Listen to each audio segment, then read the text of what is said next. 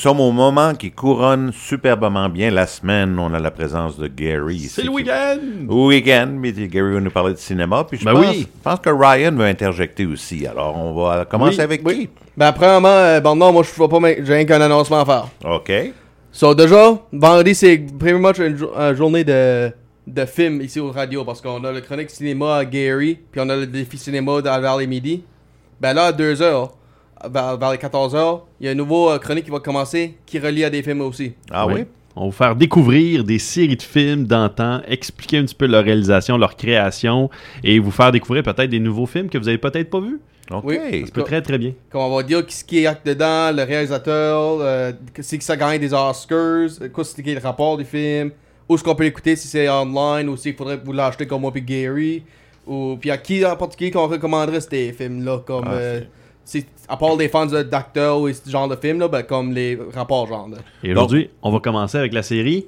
Avec- on va commencer avec Karate Kid aujourd'hui parce que comme on sait Cobra Kai la saison 5 ca- est sortie. OK. So, vous allez attendre euh, les trois premiers Karate Kid, vous allez attendre lui avec Hilary Swank, euh, le remake avec Chan puis Smith, puis le Cobra series, puis vous allez tout euh, attendre des, des affaires de même. Super. Avec toutes ces ben- euh, belles choses d'intérêt comme ça, je me pose la question, est-ce que vous voulez que je reste au studio jusqu'à 4h30 tous les jours ou que je m'assoie dans mon char jusqu'à 7h le soir? Tu fais quoi si tu veux. Ah ben moi, je vous écoute même quand je suis dans la voiture. Oui, ça- Ben, merci beaucoup, Ryan. C'est gentil. On va t'écouter à 2h. oui. Sur ça, Gary, tu veux nous parler cinéma Ben oui, ça commence tout de suite et en relation justement avec Karate Kid, une nouvelle série qui sort sur Netflix dès aujourd'hui, une saison 5 en fait Wow. de cette série-là, Cobra Kai qui fait, écoute, ça, ça, ça brassait les cartes pour Netflix cette, cette, cette série-là, alors que YouTube a laissé tomber la création de séries originales avec Cobra Kai à un moment donné, passé la deuxième saison, ils ont dit bon, on n'en fera plus. Ça rapporte pas assez, on n'a pas assez d'inscriptions, quoi que ce soit. Bang, Netflix ramasse ça et depuis ce temps-là, trois saisons, des Wow. audimat a pu, euh, en pu finir pour Netflix. C'est une réussite totale. Ralph Macchio qui a réussi son, son plan de génie de créer, un peu comme Ryan me l'a même dit d'ailleurs, c'est comme un film de 5 heures, euh, littéralement, là, parce que c'est une série télé. Là. Fait que c'est un film de 5 heures, mais qui vous permet de prendre des pauses et, et d'aller vous chercher du popcorn ou de dire, ben, je réécoute ça demain si ça me tente. Mais honnêtement, quand on commence Cobra Kai, on a le goût juste de dévorer la totalité de la saison. Absolument. On s'installe ouais. comme... On se met tout de suite en pyjama parce qu'on va se passer la nuit là.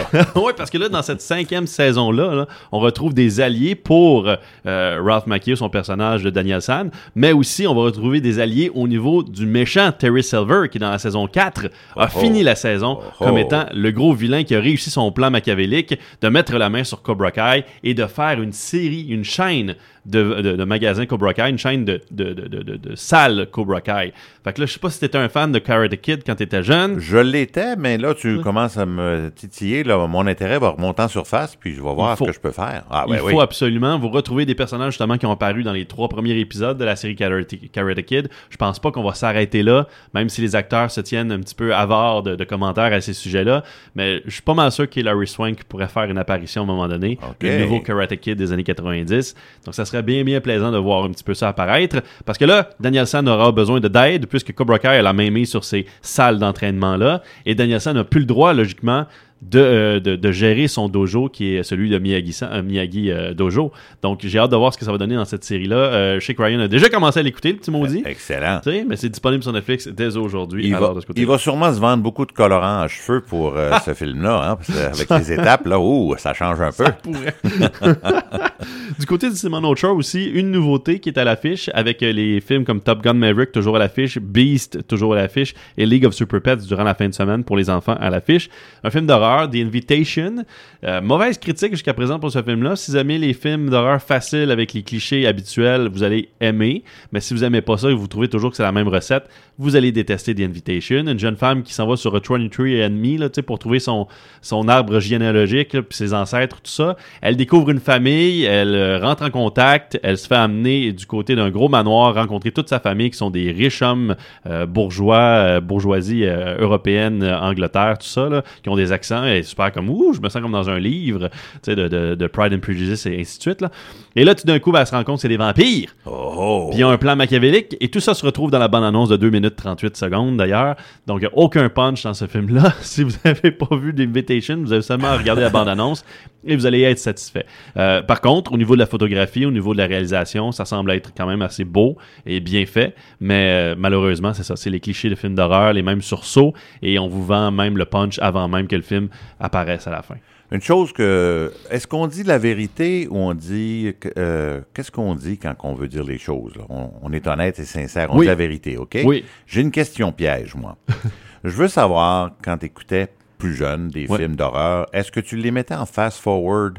Non. Ah, ben.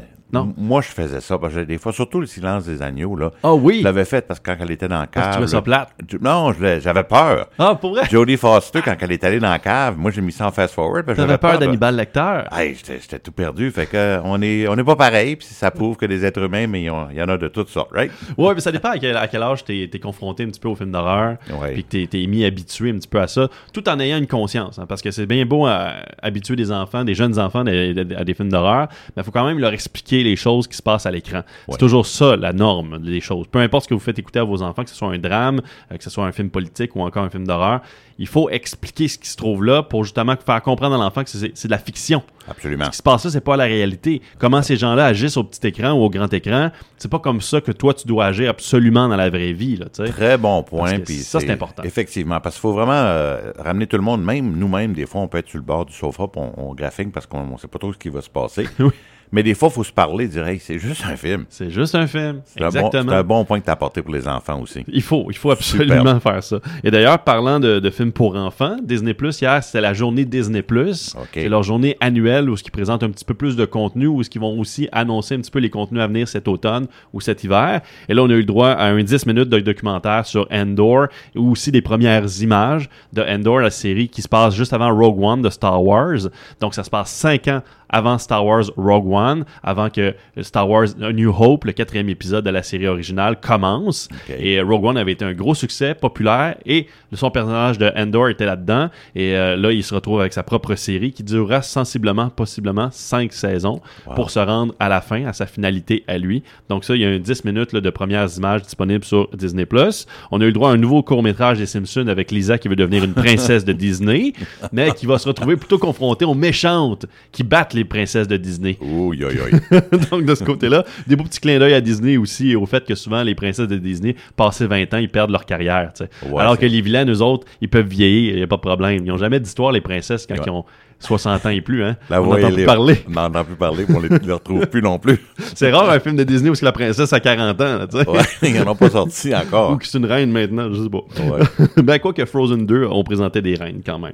Euh, aussi, un- une série d'animation Cars on the Road, inspirée de la série Cars. Faut dire que la série Cars apporte des milliards de dollars à Disney dans les coffres chaque année, juste en produits dérivés. hein. C'est pas croyable. C'est quelque hein, chose vraiment- pareil, hein. Quand tu t'arrêtes à penser Ouais. à ça, puis pas seulement, nous, on parle cinéma, on parle des épisodes, mais ils vont souvent, plus souvent qu'autrement, faire un, un à côté avec de la marchandise, puis nous mettre ça en plein visage, ça soit au Walmart ou peu importe, ça continue, c'est effrayant. Depuis les années 70, depuis George Lucas, surtout Steven Spielberg, ont beaucoup aidé à marchandiser beaucoup les, les films. Les westerns l'avaient fait un peu à, à l'époque des, des, euh, des Ford et compagnie, là, dans les années 50-60, mais c'était pas autant. Oui, acheter des petits bonhommes puis des des chevaux, euh, c'était c'était bien le fun. là.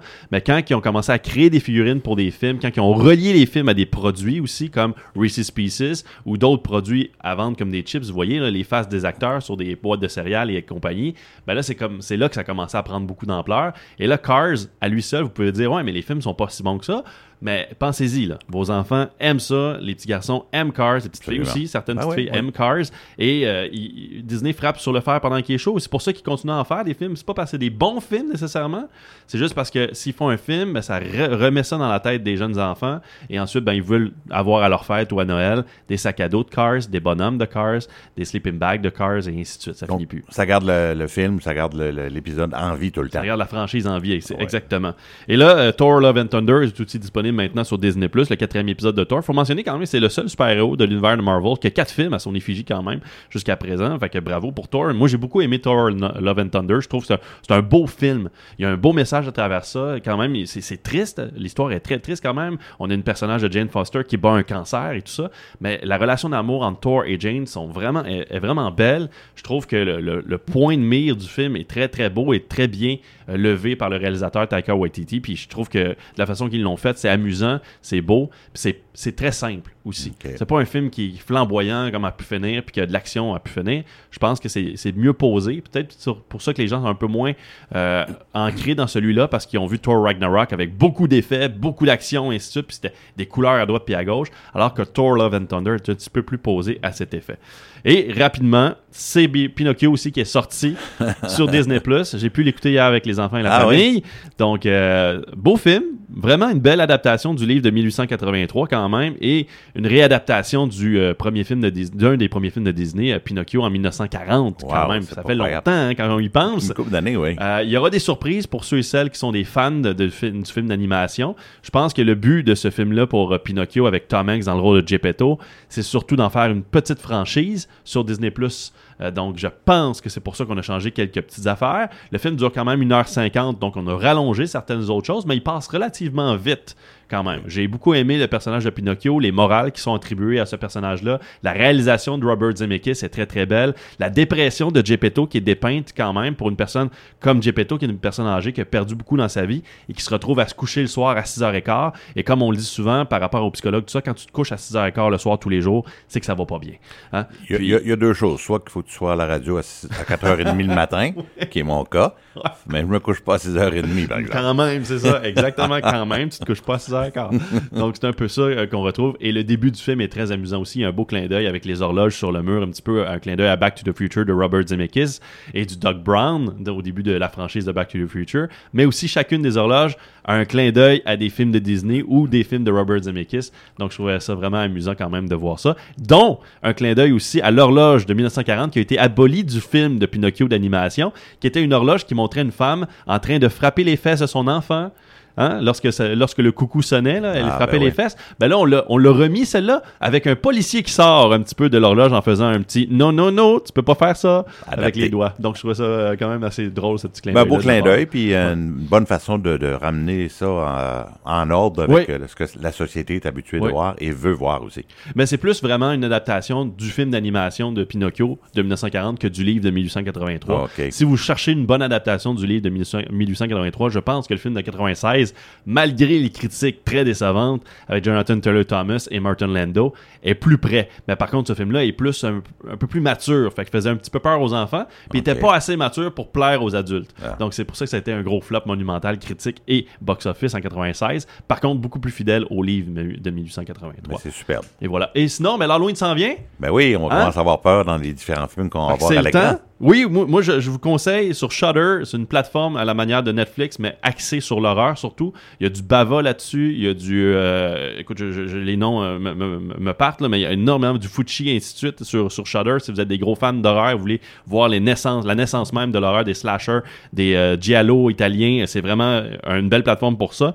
Ils ont un film qui sort, euh, qui est sorti la semaine dernière, qui s'appelle Uninvited Them, qui est quand même assez relativement le fun, où on retrouve un couple qui fait un party une soirée et deux personnes s'invitent par eux-mêmes. Et durant la soirée, on va comprendre que ces deux personnes-là euh, ont un passé un petit peu troublant. hein, et que les deux personnes les- qui, qui ont fait la soirée sont en danger. Ah Donc, euh, Uninvited Them, c'est relativement simple par contre et relax comme film, mais c'est un film d'horreur euh, nouveau genre sans, sans trop de sang et de slasher. Et sinon, un documentaire, une série documentaire qui s'appelle 101 Scariest Horror Movie Moments of All Time. Donc, si vous êtes des fans d'horreur, mais que vous avez un petit peu moins de connaissances, peut-être que vous aimeriez ça, vous imprégner d'horreur davantage. C'est un documentaire, c'est une série avec plusieurs épisodes, 45 minutes par épisode, qui vous montre les 101 moments les plus épeurants des films d'horreur de tous les temps. Donc, c'est réalisé par Shudder. Donc, ça comprend aussi les nouveaux films d'horreur des années 2000, 2010 et Intéressant, 2020. ça. Donc, c'est intéressant. Absolument, oui. Prête pour l'Halloween. Excellent. Moi, moi, je suis dedans. Mais Gary, merci beaucoup d'avoir pris le temps ce matin. C'est toujours un plaisir de te recevoir. Au plaisir. Puis, euh, moi, ça, ça m'épate. Et sur ce, sans vraiment trop savoir que tu allais parler d'horreur, moi, j'ai la prochaine pièce qui va jouer. C'est Duran Duran of You to a Kill. Merci encore. Bye.